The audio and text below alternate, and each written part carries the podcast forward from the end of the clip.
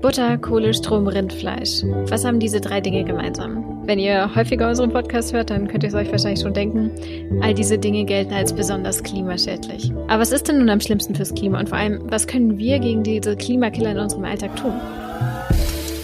Der Utopia Podcast. Einfach nachhaltig leben. Hey, ich bin Katja aus der Utopia Redaktion. Schön, dass ihr wieder dabei seid. Wir alle wollen ja klimafreundlicher leben. Und das ist natürlich auch super, denn wenn wir alle unsere Gewohnheiten ändern, dann können wir ganz schön viel erreichen. Aber wo sollten wir anfangen? Was hat da am meisten Auswirkungen? Darum geht's heute und ähm, ich spreche darüber mit Andreas aus der Utopia-Redaktion. Hallo. Hallo Kathi, schön, dass wir mal über diese Frage reden, denn die bekommen wir zum einen ziemlich oft gestellt. Also was sind denn eigentlich die wirklich klimaschädlichsten Dinge? Das wollen viele Menschen wissen. Ähm, ich persönlich finde die Frage auch deswegen richtig gut, weil wir nämlich den Fehler machen, uns im Alltag oft in so Kleinigkeiten zu verlieren. Ja, ein Beispiel ist da für mich der berühmte Plastikstrohhalm ähm, oder dass wir ganz verzweifelt nach irgendeiner Glühbirne suchen, die wir noch mit der LED ersetzen können können. Ähm, Beispiel Plastikstrohhalm, wenn irgendein Supermarkt den auslistet, ja, dann ist halb Instagram gefühlt für mich irgendwie voll von, ah, dieser Supermarkt hat diesen Strohhalm ausgelistet, super, die, die Welt wird besser. Und das ist auch nicht falsch. Das ist richtig, dass wir diese, diese Schritte, diese ersten Schritte, diese kleinen Schritte positiv bewerten. Ähm, aber viel wichtiger ist eben, sich auf individueller Ebene klar zu wo eigentlich die allergrößten Probleme liegen und genau diese großen Probleme als allererstes anzugehen. Und wenn wir das so machen würden, dann würden wir nämlich am schnellsten am meisten bewegen. Und man muss es ja schon sagen, im Bereich CO2, da brennt uns ja so ein bisschen die Zeit auf den Nägeln. Und das Problem ist, es ist halt gar nicht so leicht rauszufinden, was denn eigentlich ein Klimakiller ist. Das ist ja ohnehin schon ein dickes Wort. Ähm, also es gibt viele Studien dazu, wie klimaschädlich bestimmte Produkte oder Branchen sind. Aber dabei werden ja unterschiedlichste Klima Klimagase gemessen. Manche zählen da zum Beispiel nur CO2, manche Methan, was einen anderen, einen anderen Faktor hat. Das wird dann teilweise umgerechnet in sogenannte CO2-Äquivalente. Und ähm, dann steigt man eigentlich schon aus, wenn man sagt CO2, äh, ich weiß jetzt gar nicht mehr, um was es geht. ähm, ja, also es ist halt einfach nicht so einfach. Genau, es ist nicht so einfach und ähm, ich habe dazu mal mit Herrn Professor Dr. Grieshammer von der Uni Freiburg gesprochen der hat nämlich ein, auch ein Buch zu dem Thema geschrieben. Das heißt, Tolles Buch, beide bei Klimaretten. Genau. Und er hat mir erklärt, ähm, dass auch nicht immer klar ist, zu welchem Bereich man die Emissionen zählen muss. Also zum Beispiel, um Produkte herzustellen, braucht man ja Strom. Aber zählt man die Emissionen, die dadurch anfallen, dann zur Industrie oder eher zur Energieversorgung, da sind sich eben auch einige Studien nicht ganz einig und machen das mal so, mal so. Ja, und deswegen kommt es halt immer so ein bisschen daran, ähm, welche Studie man hernimmt, um sich auszurechnen, was jetzt mein Impact ist. Ja, also kurz gesagt, Vergleiche sind da schwierig. Da sollte man eher innerhalb einer Studie ble äh, bleiben. Und es ist auch jetzt nicht so easy zu klären, ob jetzt Kohlestrom oder Rindfleisch schlimmer fürs Klima ist. Also da, ne, unser persönlicher Verbrauch von Kohlestrom oder eben das Schnitzel, das wir uns auf den Teller legen. Ähm, wir haben deswegen überlegt, okay, wir gehen das mal anders an. Wir schauen, was die größten Klimakiller in unserem unserem individuellen Alltag sind. Ja. Aber ähm, bevor wir da näher drauf eingehen, hier ein Hinweis von unserem Werbepartner. Was hat dein Geld mit Klima zu tun? Ah, eine ganze Menge. Im Alltag verzichtest du längst auf unnötige Plastikverpackungen. Du hast den Stromtarif gewechselt, beziehst jetzt Ökostrom und beim Einkauf sollen all deine Lebensmittel bio sein, ne? Wir gratulieren, super gemacht. Fragen uns aber auch, hey, hast du eventuell deine Bank vergessen? Ja, denn was macht eigentlich deine Bank mit deinem Geld? Investiert deine Bank möglicherweise in Waffengeschäfte? Spekuliert sie mit Nahrungsmitteln? Bremst sie die Energiewende? Billigt sie vielleicht sogar Kinderarbeit? Wenn du alles das ausschließen willst, dann solltest du die Ethikbank mal kennenlernen. Die ethisch-ökologische Direktbank legt all ihre Kredite und Investitionen bis ins Detail offen. Sie investiert nachhaltig, ökologisch fair und gläsern und das kompromisslos. Nur dann kann Geld auch faires Geld sein. Entdecke das Ethikbank-Prinzip und bezahle ab sofort mit fairem und klimafreundlichem Geld von deinem Girokonto bei der Ethikbank. Mehr Infos im Web auf ethikbank.de. Und damit zurück zu den Klimakillern, wobei wir auf die klimafreundlichen Banken auch noch mal kurz zu sprechen kommen wollen nachher. Also, wir haben uns mal den Treibhausgasausstoß von Deutschland angesehen und beziehen uns dabei jetzt auf die neuesten Zahlen des Umweltbundesamts aus dem Jahr 2019.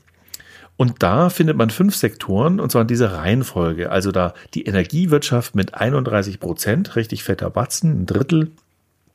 Die Industrie mit 23 Prozent, also ungefähr ein Fünftel, Verkehr mit 20 Prozent, auch ungefähr ein Fünftel.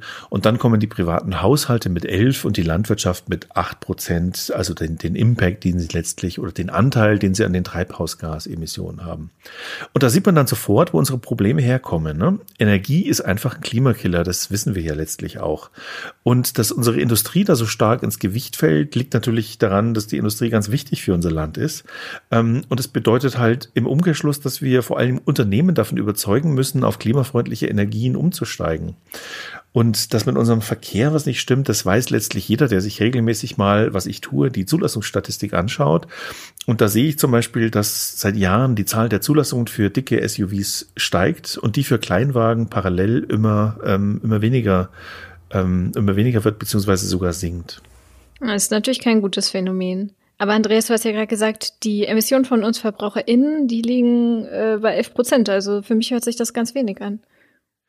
Naja, das klingt erstmal wenig, aber das sind ja nur die, die jetzt direkt sozusagen auf, ähm, äh, die sich unter privater Haushalt zusammenfassen lassen. Aber die Energiewirtschaft, das hast du ja eingangs erwähnt, ähm, arbeitet ja auch für uns. Äh, die Industrie stellt für uns Produkte her. Den Verkehr, ähm, den machen wir alle gemeinsam selbst. Ähm, also es ist schon so, dass wir dennoch einen großen Impact haben. Die privaten Haushalte sind ja nur so ein kleiner Ausschnitt davon. Wenn wir uns die CO2-Emissionen Deutschlands anschauen, dann sind die auch keineswegs unwichtig, weil 11 Prozent, das ist eine ganze Menge. Ne? Würde ich jetzt einfach mal sagen, hey, lass uns doch mal die Steuer um 11 Prozent erhöhen, also die Mehrwertsteuer, oder lass uns mal den Benzinpreis um 11 Prozent erhöhen, da würden die Leute auf der Straße stehen und ähm, Knallkörper entzünden.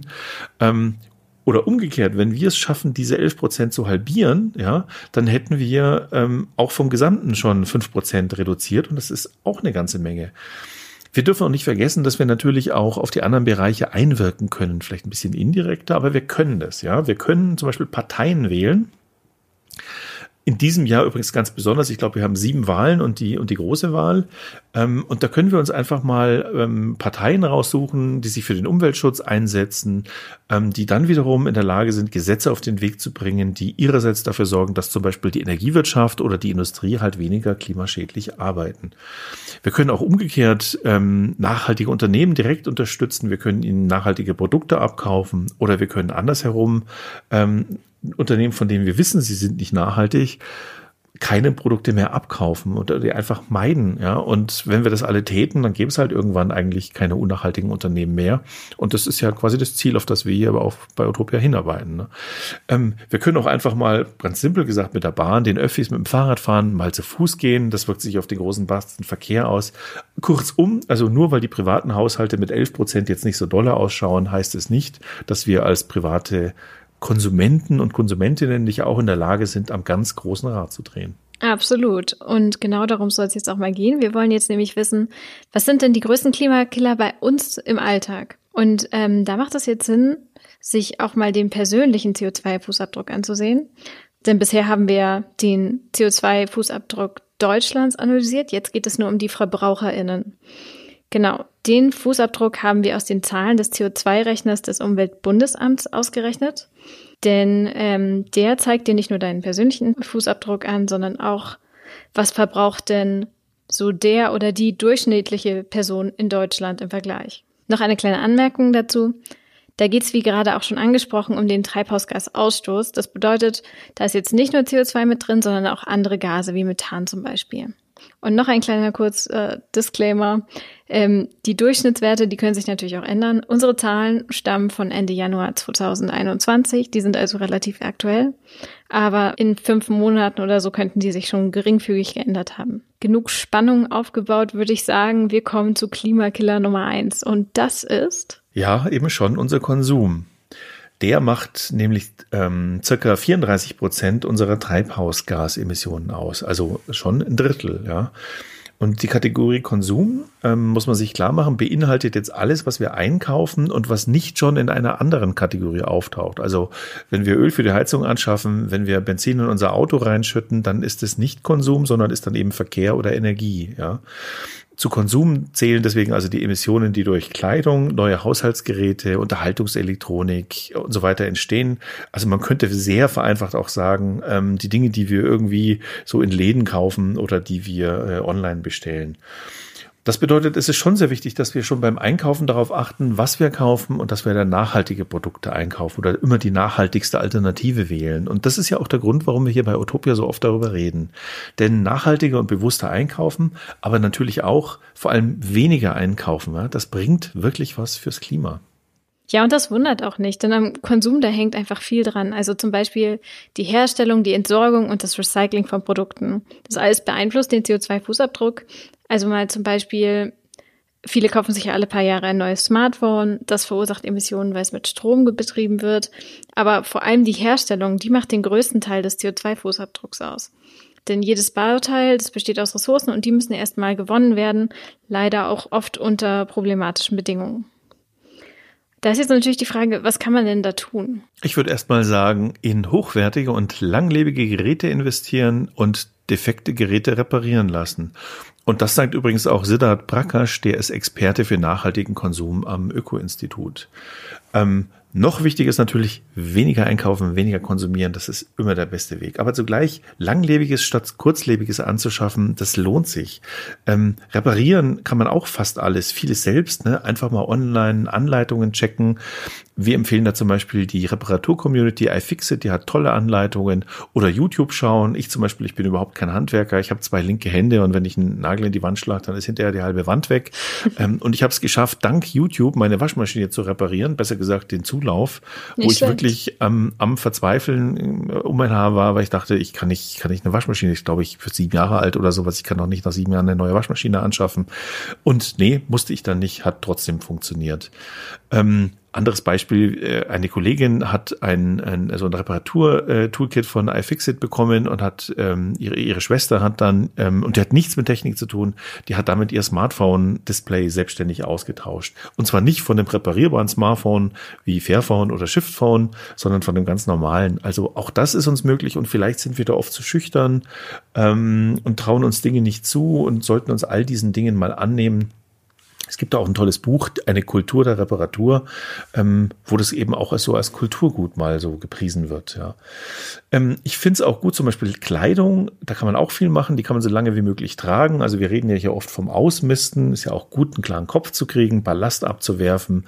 Ähm, aber wichtig wäre halt, weniger anzuschaffen, ne? mal auf Klamotten zu achten, die man wirklich jahrelang tragen kann, die, die haltbar sind. Ich zum Beispiel habe nur schwarze T-Shirts und Sweatshirts. Ähm, wenn nächstes Jahr Orange orange in Mode ist und gelb außer Mode, ist mir völlig egal. Ich habe ein schwarzes T-Shirt, ich bin modeneutral, ich kann das immer tragen. Und ich habe einige T-Shirts, die sind fast 20 Jahre alt und die haben auch schon Löcher und da stehe ich zu. Wobei jetzt natürlich nicht heißen muss, dass ähm, ihr alle in löcherigen T-Shirts rumlaufen müsst die ganze Zeit. Das kann jeder selbst ähm, entscheiden. Und das heißt ja nur, wir wollen nur sagen, Ihr könnt viele Emissionen sparen, wenn ihr die T-Shirts erstmal so lange tragt, bis sie Löcher kriegen. Genau, und ich trage sie eben noch ein bisschen darüber hinaus. Ich sage jetzt mal, drei, vier Löcher schaden nichts bei sechs, sieben. Also wenn, wenn ich anfange, wenn ich anfange, sichtbar zu werden unterm T-Shirt, dann sollte ich das natürlich irgendwie aufhören. So. Aber zum Beispiel meine Oma hat immer gesagt, ey, das, das darf schon Löcher haben, ähm, es muss nur sauber sein, ja. Und das finde ich schon wichtig. Es gibt auch viele Kollegen und Kolleginnen, ähm, die tatsächlich viel in Second-Hand-Läden und Flohmärkten einkaufen. Das ist auch ein Weg. Ist jetzt nicht unbedingt meiner, aber ich bin 1,95 groß. Ich finde da nicht so viele Sachen. Ähm, aber äh, auch gut ist, ähm, es gibt gerade sehr ähm, große Modeketten und Online-Großhändler, also mit, mit bekannten Namen, die entdecken gerade dieses Thema Gebrauchtklamotten für sich. Also die kaufen gebrauchte Kleidung an und verkaufen sie dann wieder. Ähm, jetzt muss man sich schon klar machen, dass das deswegen noch lange keine nachhaltigen Unternehmen sind. Aber trotzdem ist dieser Schritt an sich schon sinnvoll. Man darf sich davon nur nicht blenden lassen und wir müssen natürlich mal beobachten, ob die denn auch auf anderen Gebieten nachhaltig werden. Ähm, aber richtig wichtig, ja, ist unsere Utopia-Lieblingsfrage vor jedem größeren Kauf. Also die Frage, die ähm, wir uns alle stellen sollten, wenn wir uns was Neues kaufen oder bevor wir uns was Neues anschaffen. Und die Frage lautet, brauche ich das überhaupt? Und ich sage euch was, die Antwort lautet ganz oft nein. Ja? Und ähm, deswegen rate ich dringend, diese Frage zu stellen und immer wieder auf euch selber zu hören, wenn ihr sagt, naja, also, nee, stimmt eigentlich, brauche ich, brauch ich gar nicht. Ja. Ähm, aber kommen wir zum nächsten Klimakiller und ich kann mir schon denken, was das ist, weil es müffelt hier irgendwie so nach Benzin und Feinstaub und äh, ich sehe da irgendwie auch vier Räder. Ganz genau. Ähm, Mobilität nennt man das auch. Also die hat natürlich nicht vier Räder, aber das ist gemeint. Hier können wir sehr viel einsparen. Das heißt natürlich nicht, dass wir nie mehr zur Arbeit oder in den Urlaub fahren dürfen, aber es muss ja nicht immer das Auto sein. Die schlimmste Art zu reisen, die ist ganz klar das Fliegen. Laut dem Umweltbundesamt verursacht ein Inlandsflug im Durchschnitt 214 Gramm CO2-Äquivalente pro Person und Kilometer. Ein Pkw dagegen, der verursacht nur in Anführungszeichen 143 Gramm. Am sparsamsten sind Eisenbahnlinien mit 29 bis 55 Gramm und Fernlinienbusse mit nur 29 Gramm. Und ähm, da liegt die Lösung jetzt natürlich auf der Hand. Aber ich frage dich trotzdem mal, Andreas, was können wir denn tun? Naja, das Offensichtliche ist natürlich, wenn ich mir diese Zahlen hier anhöre, Eisenbahn 29, Flieger 200, das ist ja fast der Faktor 10. Ähm, äh, Eisenbahn ist halt einfach besser als Fliegen. Ja, jetzt ist es aber natürlich nicht so einfach. Äh, manche müssen fliegen aus geschäftlichen Gründen. Auf Inseln kann man nur fliegen. Ähm, da wollen einige nicht darauf verzichten. Das kann ich auch nachvollziehen. Und wir wollen ja auch nicht in eine völlig spaßbefreite Gesellschaft uns verwandeln. Ähm, aber man muss da vielleicht einfach klüger rangehen, ja. Also es macht halt einfach einen Unterschied. Mal ein ganz einfaches Rechenbeispiel. Ob ich im Jahr viermal eine Woche in den Urlaub fliege, ja, dann habe ich nämlich acht Flüge. Oder ob ich zweimal zwei Wochen in den Urlaub fliege, dann habe ich nämlich nur noch vier Flüge. Oder ob ich zum Beispiel nur einmal vier Wochen in den Urlaub fliege, ja, ähm, dann habe ich nämlich nur noch zwei Flüge wenn ich jetzt keinen Fehler gemacht habe. Das heißt, ich halbiere mit der einen Methode oder viertele mit der anderen Methode meine Flugemissionen, einfach indem ich weniger kurze und dafür mehr lange Urlaube mache, was übrigens auch so sagt man, ähm, für den Erholungswert vom Urlaub ähm, positiv sein soll. Und dieses ähm, Wochenende nach New York jetten und dann einen kurzen Einkauf machen, nee, das ist, das ist sozusagen das Falscheste. Das ist dann wirklich der Flug, wo ich sage, nee, den braucht's auch nicht. Ja, da sollten wir auch tatsächlich dagegen sein. Hm, bei kurzen Strecken, ja, man kann öfter mal aufs Auto verzichten, man kann Fahrrad fahren, zu Fuß gehen. Zu Fuß produziert man gar kein CO2, ja, außer dass, dass man halt ausatmet und okay, Schuhe, übrigens eigenes Thema, das wir uns demnächst mal anschauen werden, ähm, werden dabei natürlich auch abgenutzt. Aber ich frage euch jetzt mal, die uns so da draußen zuhören, fahrt ihr nicht auch manchmal eine Strecke, wo ihr euch, wenn ihr ähm, Hand aufs Herz legt, die Frage stellen könntet, ja, könnte ich die eigentlich nicht auch zu Fuß oder per Rad zurücklegen? Und ähm, sind wir dann nicht oft nur einfach bequem? Ich verstehe das natürlich auch und äh, müssten nur einfach auf unserer, aus unserer Komfortzone mal rauskommen und sagen, nee, ähm, ist auch gut für unser Herz, dass wir mal ein Rad nehmen. Ja. Cool finde ich übrigens auch Fahrgemeinschaften. Habe ich selber lange mitgemacht, ähm, wo man ins Büro fährt, eben nicht zu zweit, nicht, nicht allein, sondern zu zweit oder zu dritt. Ähm, okay, das ist jetzt gerade wegen Corona nicht so easy, ja, aber man sollte es im Hinterkopf behalten, weil irgendwann ist das hoffentlich auch durch.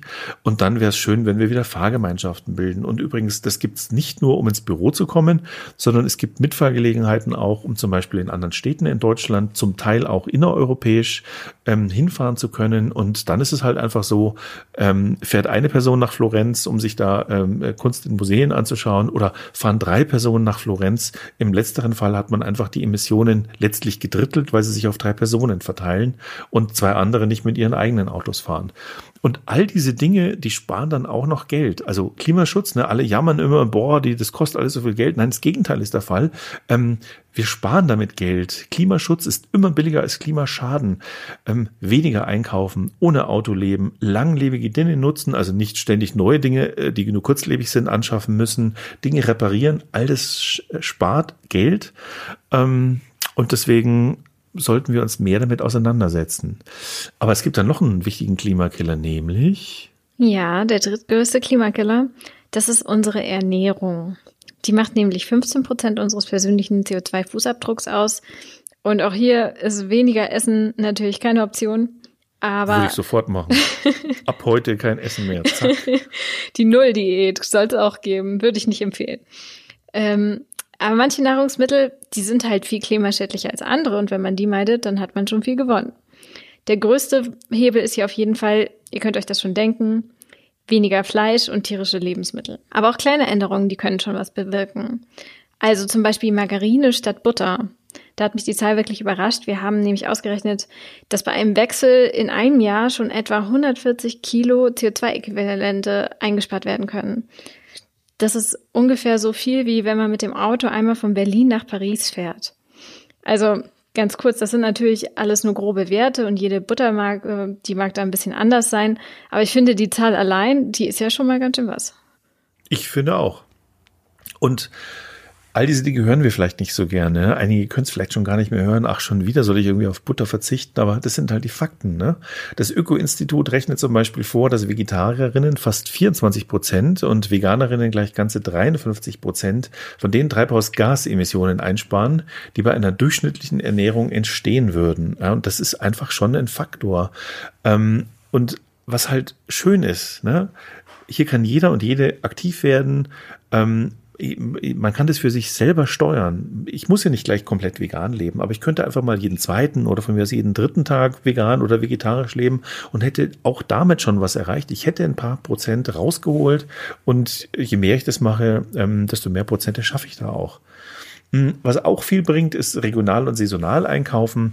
Ähm, regionaler Kauf, der spart halt einfach die Treibhausgase, die sonst in den Transport fließen. Ja, ähm, auch Bio ist da besser. Also allgemein entstehen bei der Produktion von Bio-Lebensmitteln weniger Treibhausgase, wobei da natürlich noch der Effekt dazu kommt, dass Bio halt einfach mit weniger Pestiziden arbeitet und wieder insgesamt ähm, die Umwelt weniger kaputt machen. Ähm, und am besten ist natürlich die Mischung aus Bio, regional und saisonal. Zu saisonal wollte ich noch sagen, ähm, da das wäre fast auch mal eine eigene Folge wert. Also wir dürfen nicht vergessen, ganz viele Treibhäuser, die wir hier, die wir kein südliches Land sind, betreiben, die werden mit Diesel beheizt. Also da steht, am Ende steht irgendwo ein Motor und sorgt dafür, dass die Tomaten von unten beheizt werden. Ähm, das ist eigentlich der pure Wahnsinn, wenn man so drüber nachdenkt. Das ist nicht in allen Saisons so, das ist auch nicht in allen Treibhäusern so. Es gibt auch da äh, neue Entwicklungen für kluge Treibhäuser, aber das ist schon noch in vielen Fällen so, gerade bei Dingen, die eben nicht saisonal und regional angebaut werden. Und deswegen Bio, regional, saisonal immer gut. Immer gut, absolut. Ähm, der nächste Klimakiller, das ist ein Thema, zu dem wir schon mal eine eigene Folge gemacht haben, und zwar direkt unsere zweite, nämlich das Heizen. Das ist also etwas, das viele Leute immer wieder vergessen, weil Essen und Konsum, das hat man so ungefähr auf dem Schirm, aber Heizen, das ist ein total einfacher Weg, um viel CO2 zu sparen. Nicht zu heizen ist wiederum natürlich auch wieder nicht die Lösung, aber man kann schon mit einigen kleinen Änderungen viel bewegen. Ja, ich gebe zu, da bin ich so ein bisschen hin und her gerissen, weil einerseits ist es natürlich ein richtig großer Klimakiller, das Heizen. Ähm, andererseits können wir als Mieter, ich bin ja auch so einer, wenig tun, ähm, weil wenn die Lösung nachher neue Gas, äh, eine neue Heizanlage ist, ich habe zum Beispiel hier nur so eine Gasheizung stehen oder eine bessere Dämmung, ich wohne hier im Altbau, dann haben wir das einfach nicht in der Hand, das muss der Vermieter machen. Ja? Hm, aber es gibt Dinge, die haben wir in der Hand. Wir haben in der Hand, wie wir lüften zum Beispiel, also dass wir nicht ständig unsere Wohnung auskühlen lassen. Wir können die Heizung so weit wie möglich runterdrehen. Wir müssen nicht ständig in einer überhitzten Bude sitzen. Ähm, und da gibt es zum Beispiel eine Studie der Unternehmensberatung AT Kearney und laut der reicht schon ein Grad weniger, um jährlich 200 Kilo CO2 zu sparen. Und auch hier wieder in Erinnerung, das haben wir vorhin schon mal gehabt, die 200 Kilo CO2, ich glaube es waren 130, das ist die Fahrt von Paris nach Berlin. Das ist schon ein Faktor, ja. Äh, und anders als uns ähm, äußerst unlustige ähm, Komiker glauben machen wollen, geht es nicht darum, dass wir alle zu Hause frieren, sondern hey, es geht um ein Grad weniger. Ja, what's the problem? Für Hausbesitzer lautet das Stichwort isolieren. Ja, ähm, zum Beispiel das Dach oder die Außenfassade. Das kostet zwar alles was, man muss auch wissen, wie das geht, aber es gibt da inzwischen echt etliche Anlaufstellen. Es gibt Beratungen, es gibt Förderungen und ich nenne da mal als Anlaufstelle die Website co2online.de. Die machen das richtig gut und sehr umfassend und da steckt ganz viel für Hausbesitzer drin, die sich da mal informieren wollen, was man machen kann. Genau. Dann kommen wir auch schon zu einem letzten Klimakiller. Und ähm, das ist der Strom. Klar, ein Alltag ohne Smartphone oder Laptop, das können wir uns nicht mehr vorstellen. Und auch die Kaffeemaschine und der Fernseher und die Waschmaschine und noch vieles mehr, die gehören einfach dazu. Darunter leidet aber auch ein bisschen die Umwelt, ähm, denn das alles zusammen macht sechs Prozent unseres CO2-Fußabdrucks aus. Hier ist die Lösung natürlich Ökostrom. Mein Lieblingsthema. Genau. Und ähm, da sind wir auch wirklich auf einem ganz guten Weg. Also im letzten Jahr wurde die Hälfte des Stroms in Deutschland aus erneuerbaren Energien erzeugt. Die andere Hälfte, die stammt immer noch zu großen Teilen aus Kohlekraftwerken und da entsteht natürlich weiterhin sehr viel CO2, aber wir bewegen uns in die richtige Richtung. Das finde ich schon mal super. Ähm, die Gründe für Ökostrom liegen ja letztlich auf der Hand. Es ist einfach viel klüger, Energie erneuerbar zu erzeugen, als halt irgendwie Kohle oder Öl dafür abzufackeln.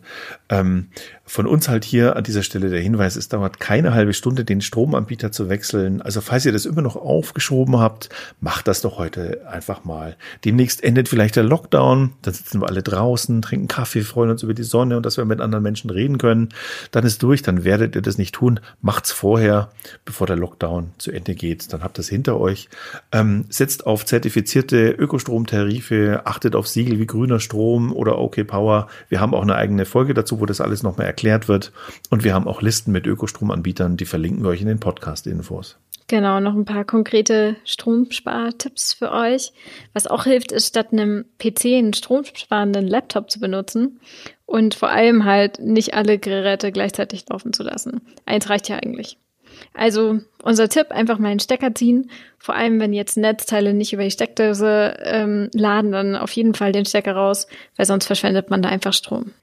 Die wichtige Message ist hier einfach, ähm, auch die kleinen Dinge machen den Unterschied. Ne? Also ähm, äh, kleine Dinge sind klein, klar. Kleine Schritte sind auch klein, kommt man nur langsam vorwärts.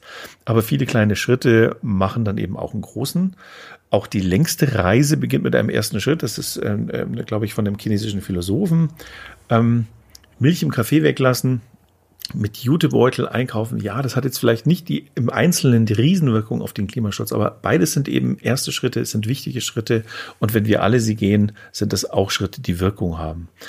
Zwei Themen wollen wir nochmal extra ansprechen, nämlich die Zahlen, die ihr jetzt gehört habt, das waren ja nur Durchschnittszahlen. Ja, vielleicht seid ihr schon vegan, fahrt die ganze Zeit mit dem Fahrrad, wollt irgendwie ein bisschen genauer wissen, was sind denn eigentlich eure CO2-Emissionen? Genau, und das geht auch ganz leicht. Schaut euch dafür einfach euren persönlichen CO2-Fußabdruck in dem CO2-Fußabdruckrechner an. Das Schema ist da eigentlich immer gleich. Also ihr geht auf einen Online-Rechner im Web, gebt eure Gewohnheiten je nach Rechner mal mehr oder mal weniger konkret ein und bekommt dann eben ausgerechnet, wie ihr selbst abschneidet. Wichtig ist, dass ihr dabei nicht schummelt, sondern ehrlich zu euch selber seid, ähm, weil nur dann erhaltet ihr halt ein korrektes Bild eures Klima-Impacts. Aber ich bin sicher, das macht ihr alle ganz super und Genau, lohnt sich auf jeden Fall ein Blick. Wir haben auch einen Artikel dazu, wo genau darin steht, wie das alles funktioniert. Der ist auch in der Podcast-Beschreibung verlinkt. Da stellen wir euch dann verschiedene CO2-Rechner vor.